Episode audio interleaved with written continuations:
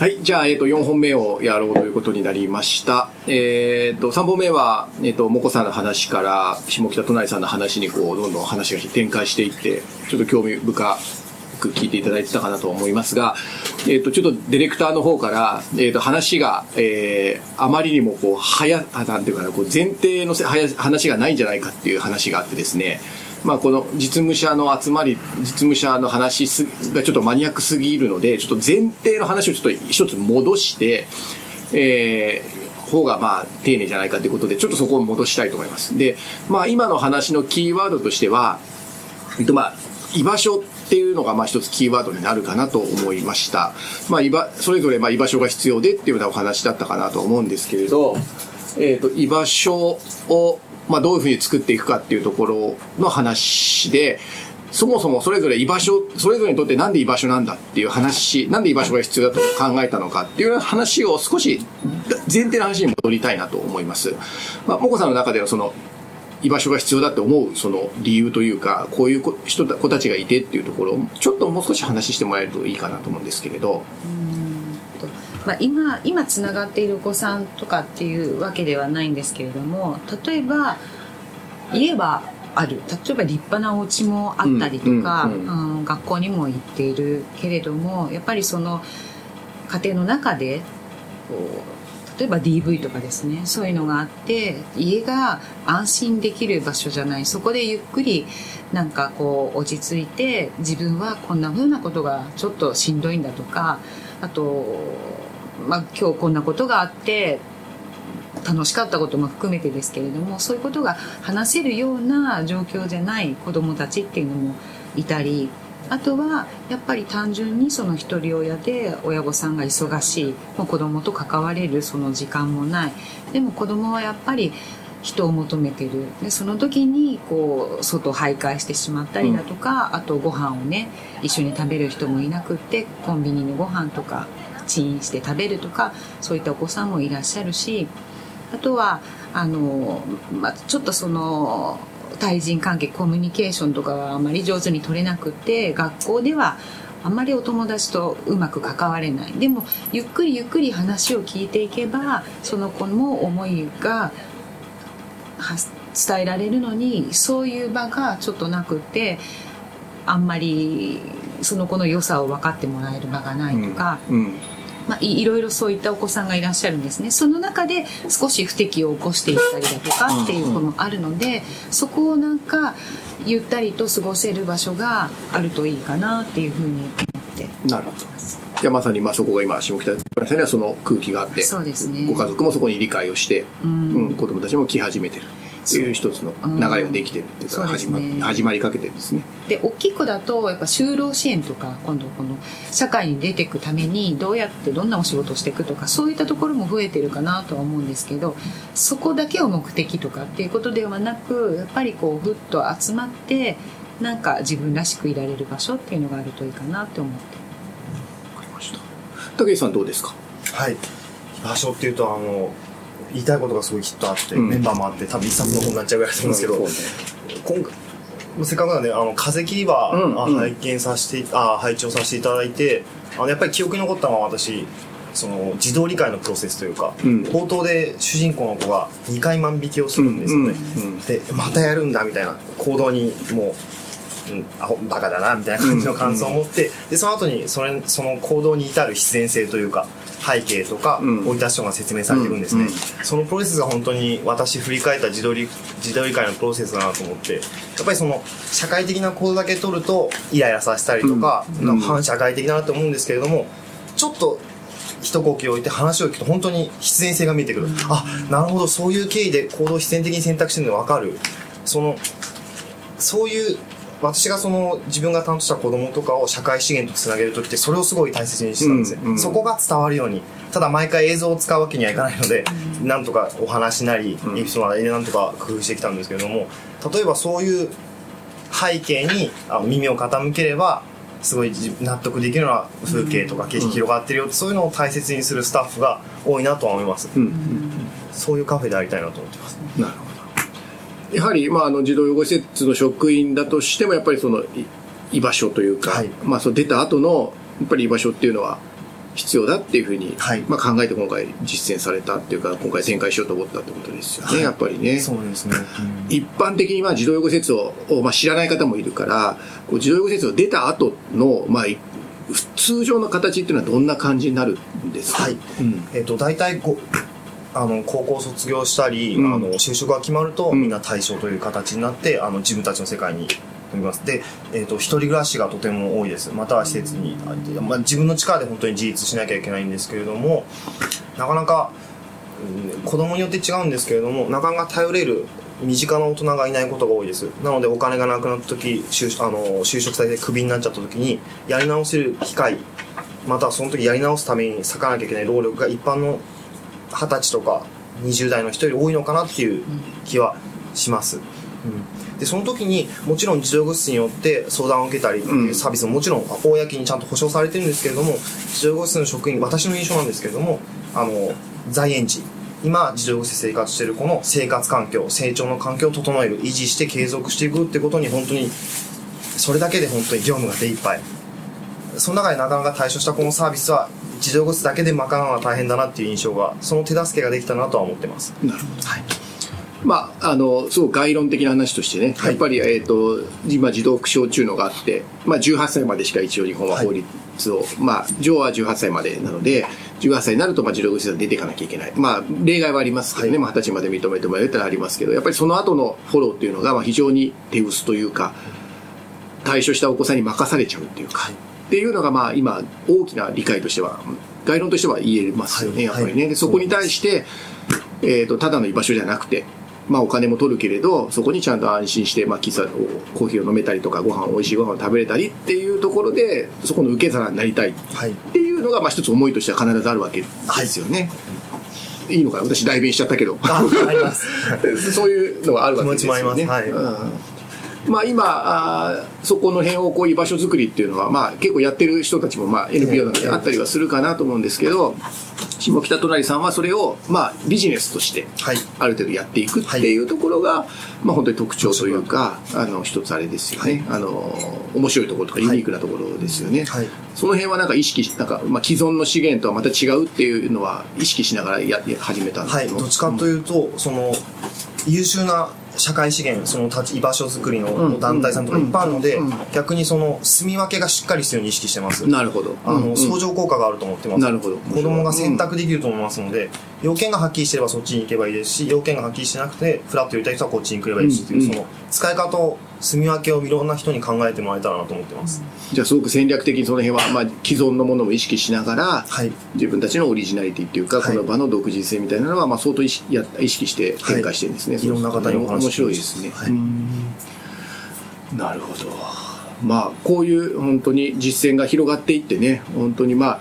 なんて言うんでしょうね。こうまあこう言っちゃなんだけど、まあ、その大大規模店でねあのチェーン店とかでコーヒーとか飲んで、まあ、それはそれでいいと思うんですけどやっぱり安心して誰このそこに行けば誰かがいて安心できてで美味しいものが食べれてで安心して次のところに行くっていうね、すごく大事ですよねそういう場所ってね。そうですね、うん。いいですね、うんはい。で、まあ、竹内さんは代表だから、まあ、実務的なことはまた任せてはいるのかもしれませんけど、まあ、一応ちゃんとてお店の少し宣伝っぽくなっちゃうかもしれませんけど、はいその食べ物の売りとか、はいなんかその辺をちょっと言ってもらいましょうか。ありがとうございます。えっと、当店では、はいあの、レンジでチンはしておりません。は手作りのもの、はい。あの、ありふれた家庭的なものをお出ししているようにしてます。日替わりご飯というのがありまして、日替わりでご飯とお味噌汁と、あと、メインのものがついてる日替わりご飯セットというのがあります。はいあとはベーグルサンドというのがありまして、うちで焼いてる手作りのベーグルパンがありまして、そちらもお召し上がりいただけます。あとはお飲み物も、なるべく体にいいもの、で、あの、なるべく余計な添加物が入ってないようなもの、で、手頃な値段のものをご提供してますので、手頃ですよねはい。うんありがとうございます。ちなみにね、さっき言ったスムージー値段350円プラス税ですから、い安いと思いますよね。はい。めっちゃ安いです。お砂糖使っておりません。うん。で、無農薬のあの小松菜も使っておりますので、うんはい。あ無農薬なんですねはい、そうなんです。ご飯も食べたもこさんご飯も食べたことあるでしょ？はい。うん。どどうでした？美味しかったです。やっぱりあのおおお家シンプルだけど、こうあったかいっていう感じですよね、お家で食べるような本当にこうそういうご飯。はい。はい。ちなみに、まあ、あの、その関わってるお子さんたちの感想みたいな感想聞いたりするんですか？今はですね 実はですねいろいろあの作戦がありまして、うんまだご飯食べちゃダメだって言ってるんです。ご子供たちに。あ、そうなんだ。え、それはあのまあいろいろな。あ、いや、それじゃない、喋れない。はい、ことがあってですね、あのまず目的をちょっとこう一つ一つクリアしていきながらもう本当にあのあそこにあるおにぎらずを食べたくってしょうがないんです。だからあのそれはもうこうここの目標をクリアしたらこうやっとおにぎらずが食べられるっていうような感じでみんなで頑張ろうって今なってるので、はい、あそこはちゃんと目標ぼちゃんと目標を共有しながらやってるんですね。そうです。ここただただただいあのだらだらいる場所じゃなくて、そうここに来ることの意味をちゃんとまあ説明してスケールアップし、あのステージアップするようになってるね。だから多分ケースとしてはダラダラっと来てフラフラっとなんか食べてちょっとついでに勉強してっていうことができたらいいっていう子もいるだろうしでも今お願いしてるお子さんとかは少しそこをあの明確にしてあげないとちょっとこう分からなくなっちゃうので一つ一つクリアしていって次ご飯食べるねっていう感じ。ああ、じゃあお子さんのじゃああのしちゃんとは計画があるんですね。そうするとそうですねなるほど。さあ今あの。えー、とさらっと言葉が出たんですけど「おにぎらず」って出たんですけど あのななんだっていう感じがありますけど多分このお店の一つの特徴はおにぎりではなくておにぎらずというところが一つお店のお名物料理になってるかなと思うんですけどちょっとそこは武井さんせ説明してください。はい、ありがとうございます。おにぎらずというちょっと今ネットで話題の握らないおにぎりなんですけれども、はいこう海苔の上にご飯を乗っけて折り紙のように包んでいくおにぎりなんですね。んでそれがおにぎ握らないのでいろんな具がつ突っ込める。なのでうちはそのあのいろんな季節の旬の野菜とか調味料とかお肉とか炒め物とかいろんなものを詰め込みながらご提供させていただいております。こちなみに今あるのはなメニューは何ですか？これはちらですね。今おにぎらずの前に行きましたね。はい。はい。では豚肉とはい。鳥海なめこのバター醤油炒め。が一つ目二つ目が豚ひき肉とキャベツの炒め物です。はい。つも3種類ございます。でいつも微妙にじゃあ違うんですねそうするとね、いつもはい。ちょっと季節なるべく旬のものを使ったりちょおっとスペシャル感が出るように